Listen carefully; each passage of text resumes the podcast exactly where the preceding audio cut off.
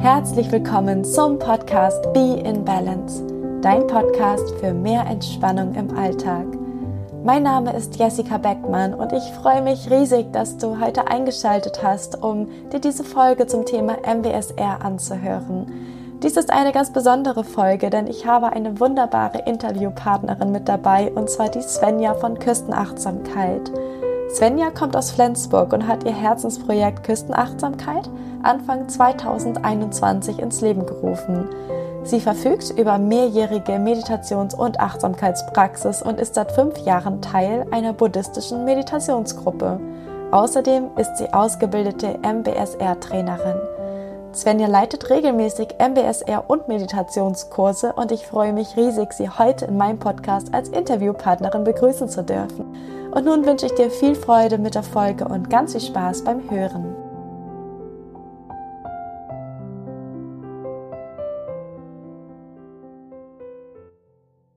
Hallo Svenja, schön, dass du dir die Zeit nimmst, heute mit mir das Interview über MBSR zu führen.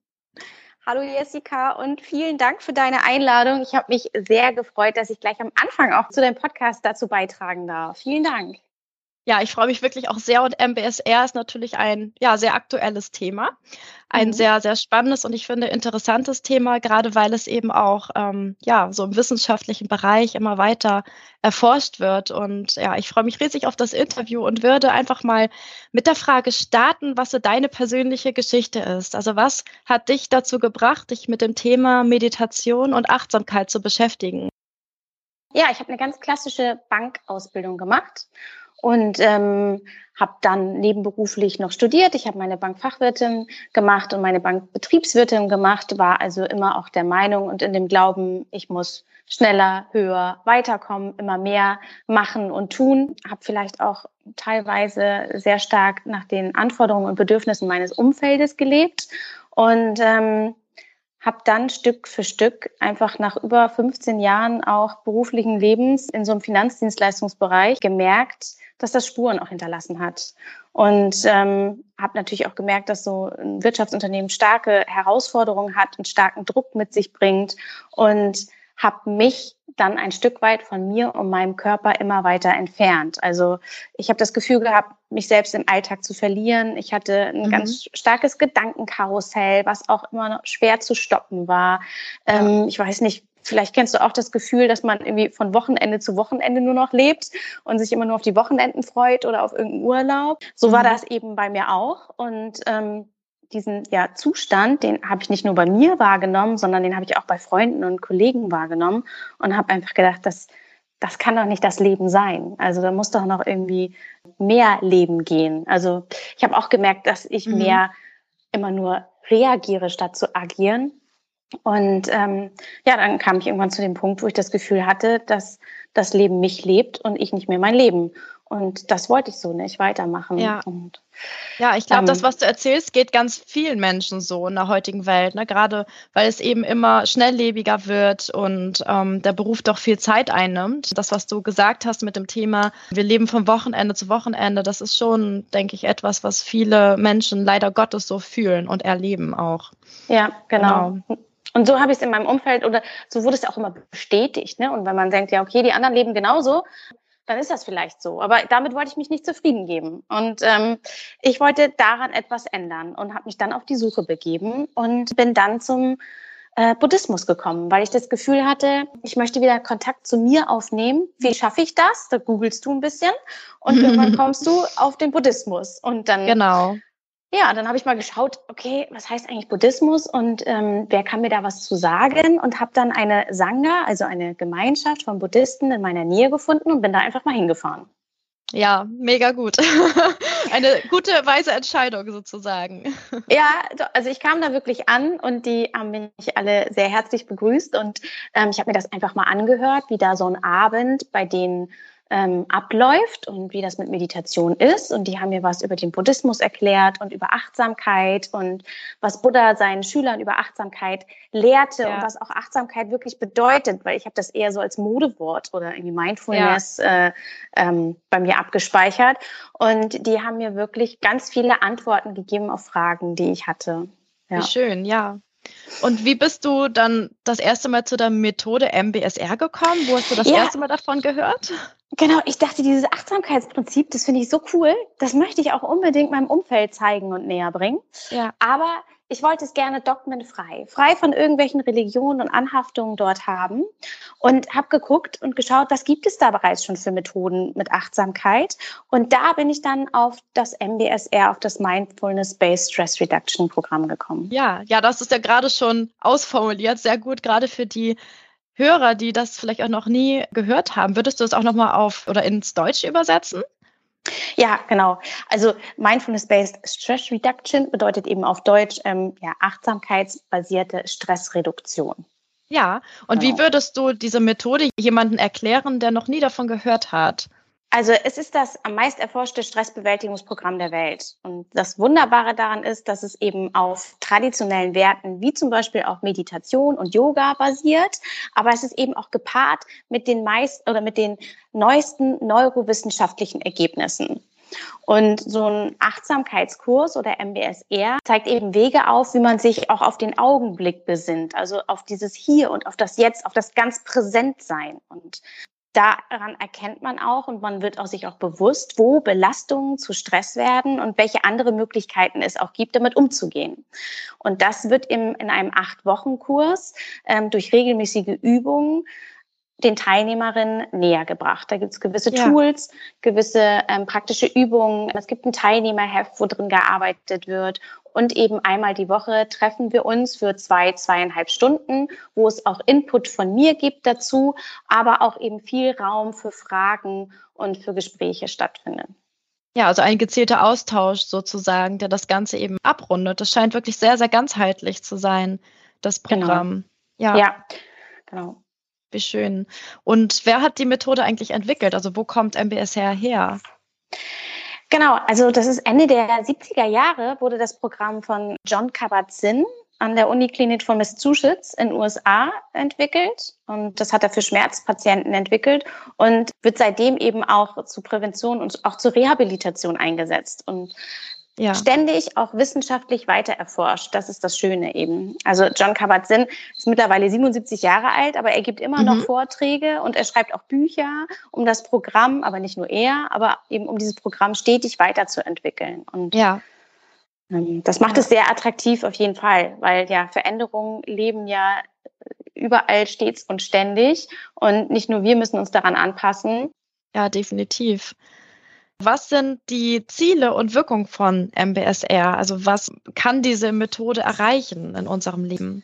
Durch das regelmäßige Üben wird eben die Fähigkeit zum Entspannen gefördert. Und das führt zu mehr Klarheit und natürlich auch zu mehr Konzentration. Und dann hat man auch ein bisschen innere Balance und inneren Frieden. Und ähm, das sorgt dafür, dass eine bessere Bewältigung von Stresssituationen zustande kommt. Ähm, damit verbunden natürlich auch mehr Selbstakzeptanz und auch Selbstvertrauen für dich und Verminderung von stressbedingten psychischen oder auch körperlichen Beschwerden, mehr Gelassenheit und Ruhe, aber auch natürlich mehr Energie und somit auch mehr Lebensfreude. Ja, äh, meines Wissensstandes nach kann das ja auch wirklich das Immunsystem stärken. Also wir werden, glaube ich, auch insgesamt gesünder durch MBS oder Achtsamkeitspraxis, oder? Ja, absolut, natürlich. Also hat natürlich auch ganz viel damit zu tun. So ein gesundes Selbstwertgefühl ähm, strahlt auch auf dein Immunsystem aus. Und es wirkt natürlich einfach auch Stress entgegen. Das muss man halt ja auch so nochmal ja. betonen. Ja. ja, und Stress ist ja von der WHO, also von der Weltgesundheitsorganisation, auch ähm, als das ja, die größte Krankheit ähm, ja. schlechthin eingestuft worden. Und daraufhin bauen ja viele Krankheiten auch erst auf. Und wenn man schon genau. mal am Anfang dagegen wirkt, ja, kann das ja nur positiv auf unsere Gesundheit sein. Absolut. Der Präventionsbereich als auch der Rehabilitationsbereich sind ja zwei Bereiche, in denen MBSR wirklich sehr viel bewirken kann. Was mich jetzt interessieren würde, ist, in welchen Settings MBSR noch angewendet werden kann das Setting von MBSR, das ist vielfältig. Also nicht nur zur Rehabilitation und Prävention. Es wird auch bei Schmerzpatienten, also auch bei akuten Beschwerden eingesetzt, ähm, ganz stark. Also es wurde ja auch in der Schmerzklinik ähm, erforscht und erfunden und ist dort entstanden. Mhm. Aber der, der Bereich, der Einzugsbereich ist noch viel, viel größer und das ist so schön, weil die Offenheit jetzt dafür erst ja le leider erst jetzt da ist, so dass man bereits schon im Kindergarten zum Beispiel anfängt mit den ersten Achtsamkeitsübungen. Und auch äh, in den Schulen finde ich es auch total wichtig. Wir merken ja auch, dass unsere Kinder gestresster werden. Auch klar, natürlich, wenn die Eltern gestresst von der Arbeit kommen, wie können die Kinder denn da entspannt sein? Ja. Und teilweise erleben die ja auch schon einen enormen Druck auf sich. Und ähm, wenn das schon in den Schulen gelehrt wird, was Achtsamkeit eigentlich bedeutet, sind die Kinder und wir auch besser mit ausgestattet, finde ich. Ja, einfach diesen Bezug zum Körper und zum, zum Geist wiederherzustellen oder von Anfang an direkt weiter zu fördern, ist, denke ich, etwas, wo wir in der Zukunft immer mehr auch den Fokus drauf lenken sollten, weil viele Kinder das ja einfach auch schon früh verloren haben, diese mhm. Fähigkeit. Ja. ja. Gerade Kinder sind eigentlich ähm, die besten Beispiele und auch Ratgeber, was Achtsamkeit angeht, weil Kinder haben häufig noch bei vielen Themen ähm, noch keine Vorstellung und keine Wertung drauf. Deswegen erleben die ja. die Dinge zum allerersten Mal und sehen manche Dinge, wie sie wirklich sind. Und wir Erwachsene haben leider diese Fähigkeit schon verloren und mhm. haben immer schon eine Meinung zu allem, eine vorgefertigte Meinung. Ja. Und die manchmal beiseite zu schieben, sorgt auch für Entspanntheit und Offenheit. Definitiv, stimmt. Kinder sind da wirklich wie ein, wie ein Vorbild. Wenn man mhm. sie in diesem Tun und Erleben stärkt, dann können wir als Erwachsene auch davon profitieren und uns ja. vielleicht auch einiges abgucken. Genau. Und ja. die Welt aus Kinderaugen sehen, die, das ist, kann da ganz hilfreich sein. ja, auf jeden Fall. Und sag mal, was würdest du sagen, wie oft man MBSR üben sollte, damit die Wirkungen eintreten? Also wann verändert sich etwas? Wie würdest du das beschreiben? Ja, also der eigentliche Kurs ist ja auf acht Wochen aufgebaut. Das hat auch eine bestimmte Sinnhaftigkeit. Auch die Themen, die dort gelehrt werden, sind aufeinander aufgebaut. Aber in diesen acht Wochen ähm, streue ich quasi in diesen Kursen auch nur einen Samen. Also was danach passiert, muss jeder Teilnehmer und jede Teilnehmerin ähm, selber natürlich entscheiden. Aber Achtsamkeit ist einfach ein Muskel, der ständig trainiert werden muss.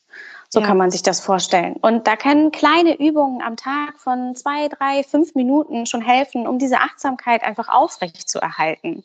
Und ein, eine tägliche Übung hilft da mehr als einmal die Woche, sich jetzt für eine Stunde hinzusetzen und zu meditieren oder Yoga ja. zu machen.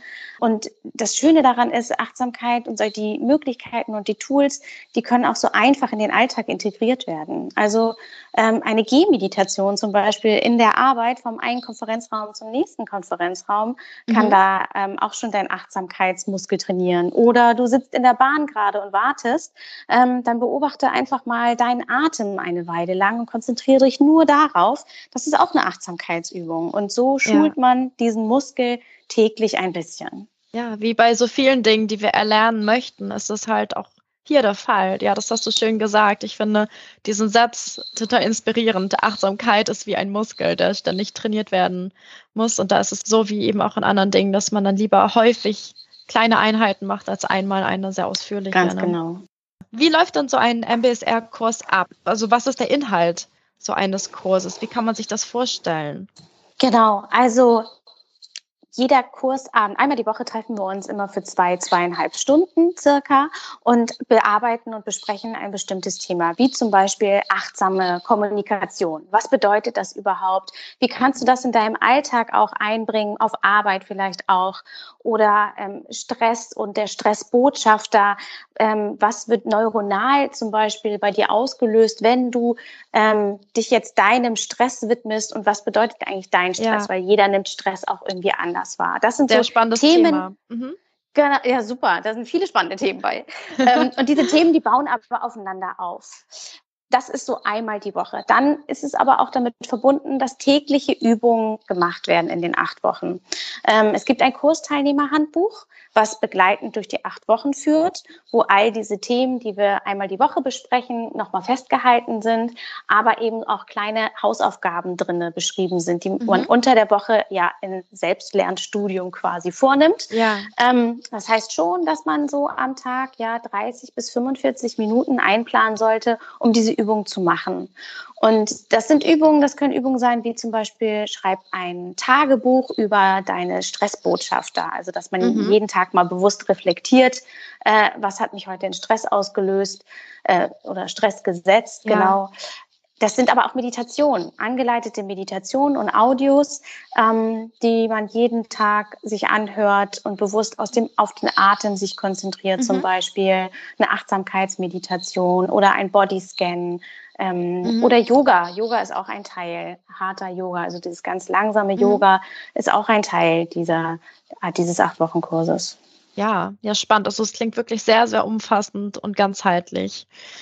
Ja, Svenja, hättest du Lust, einmal eine kleine Beispielübung anzuleiten, sodass die Hörer auch mal live etwas mitmachen können und das mal ausprobieren können? Eine beispielhafte Übung des MBSR-Programms. Ja, klar. Wir können ja gerne eine kleine Atemübung machen. Das ist ja, ja etwas, gerne. was man immer auf Arbeit in der Bahn oder wenn man einfach mal drei Minuten Zeit hat, ähm, immer anwenden kann. Mhm. Und dafür würde ich sagen, ähm, ja, schau einfach, dass du einen bequemen Sitz findest, dass du aufrecht sitzt. Also eine aufrechte Sitzhaltung unterstützt einfach deine Konzentration auch und ähm, Schau, ob du deine Hände auf den Oberschenkeln liegen lassen möchtest oder im Schoß ruhen lassen möchtest. Und wenn du magst, kannst du dann auch die Augen dafür schließen. Oder wenn dir das ein bisschen unangenehm gerade ist, dann such dir einfach einen Punkt, so anderthalb Meter vor dir auf dem Boden, wo deine Augen darauf ruhen können. Es gilt hier nichts steif zu fokussieren, sondern einfach ganz sanft die Augen irgendwo ablegen und ruhen lassen und dann Komm einmal kurz an, dort wo du sitzt. Das heißt, nimm deinen ganzen kompletten Körper einmal wahr, wie er jetzt dort sitzt. Spür auch einmal die Kontaktflächen zum Boden, zur Sitzfläche. Wo sind gerade deine Sitzhöcker und wie haben sie Kontakt zum Boden? Und deine Beine, auch die Kontakt zum Boden vielleicht, deine Fußsohlen, linker Fuß, rechter Fuß. Wie fühlt sich das gerade an? Und dann nimm dich ganz bewusst wahr, wie du jetzt in diesem Moment hier sitzt. Und vielleicht kannst du auch spüren, wie du den Raum einnimmst, in dem du dich gerade befindest.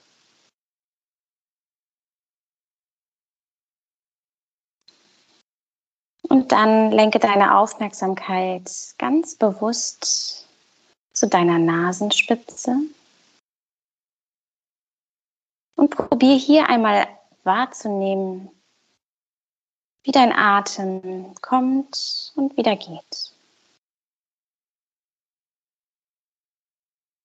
Einfach nur wahrnehmen, dass du atmest. Nicht in den Prozess eingreifen,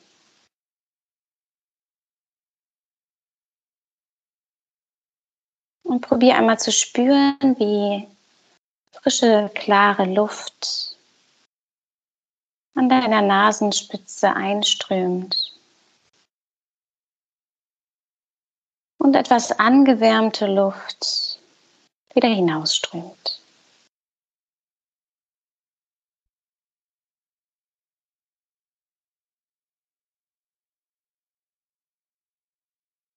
Und wenn deine Gedanken abschweifen, was immer mal wieder leicht passieren kann, dann nimm das auch einfach nur wahr und komm immer wieder zurück zu deinem Atem.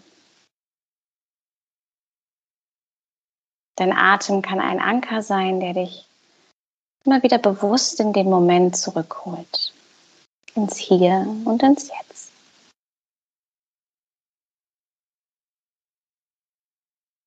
Und dann sei einmal ganz bewusst nur beim Einatmen.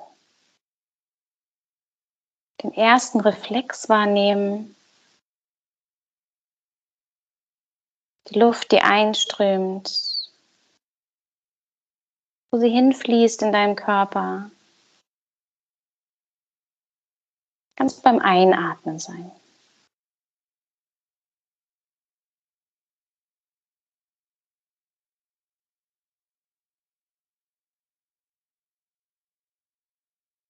Und dann bewusst das Ausatmen wahrnehmen. Wie die angewärmte Luft wieder hinausströmt, wie dein Bauch sich einzieht. Und immer nur wahrnehmen, nichts verändern wollen.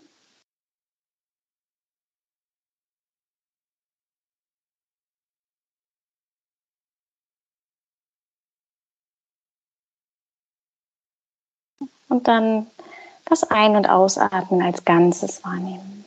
Den ersten Impuls bis hin zur Luft, die komplett aus dir und deinem Körper entwichen ist.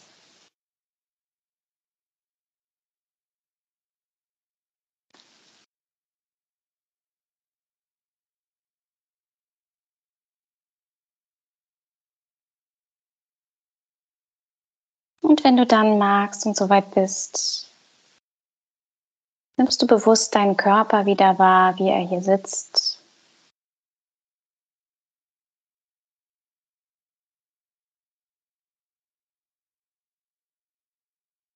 Und wenn du dann soweit bist, lenke deine Aufmerksamkeit wieder nach außen und du darfst deine Augen wieder öffnen und bewusst die Welt um dich herum wahrnehmen.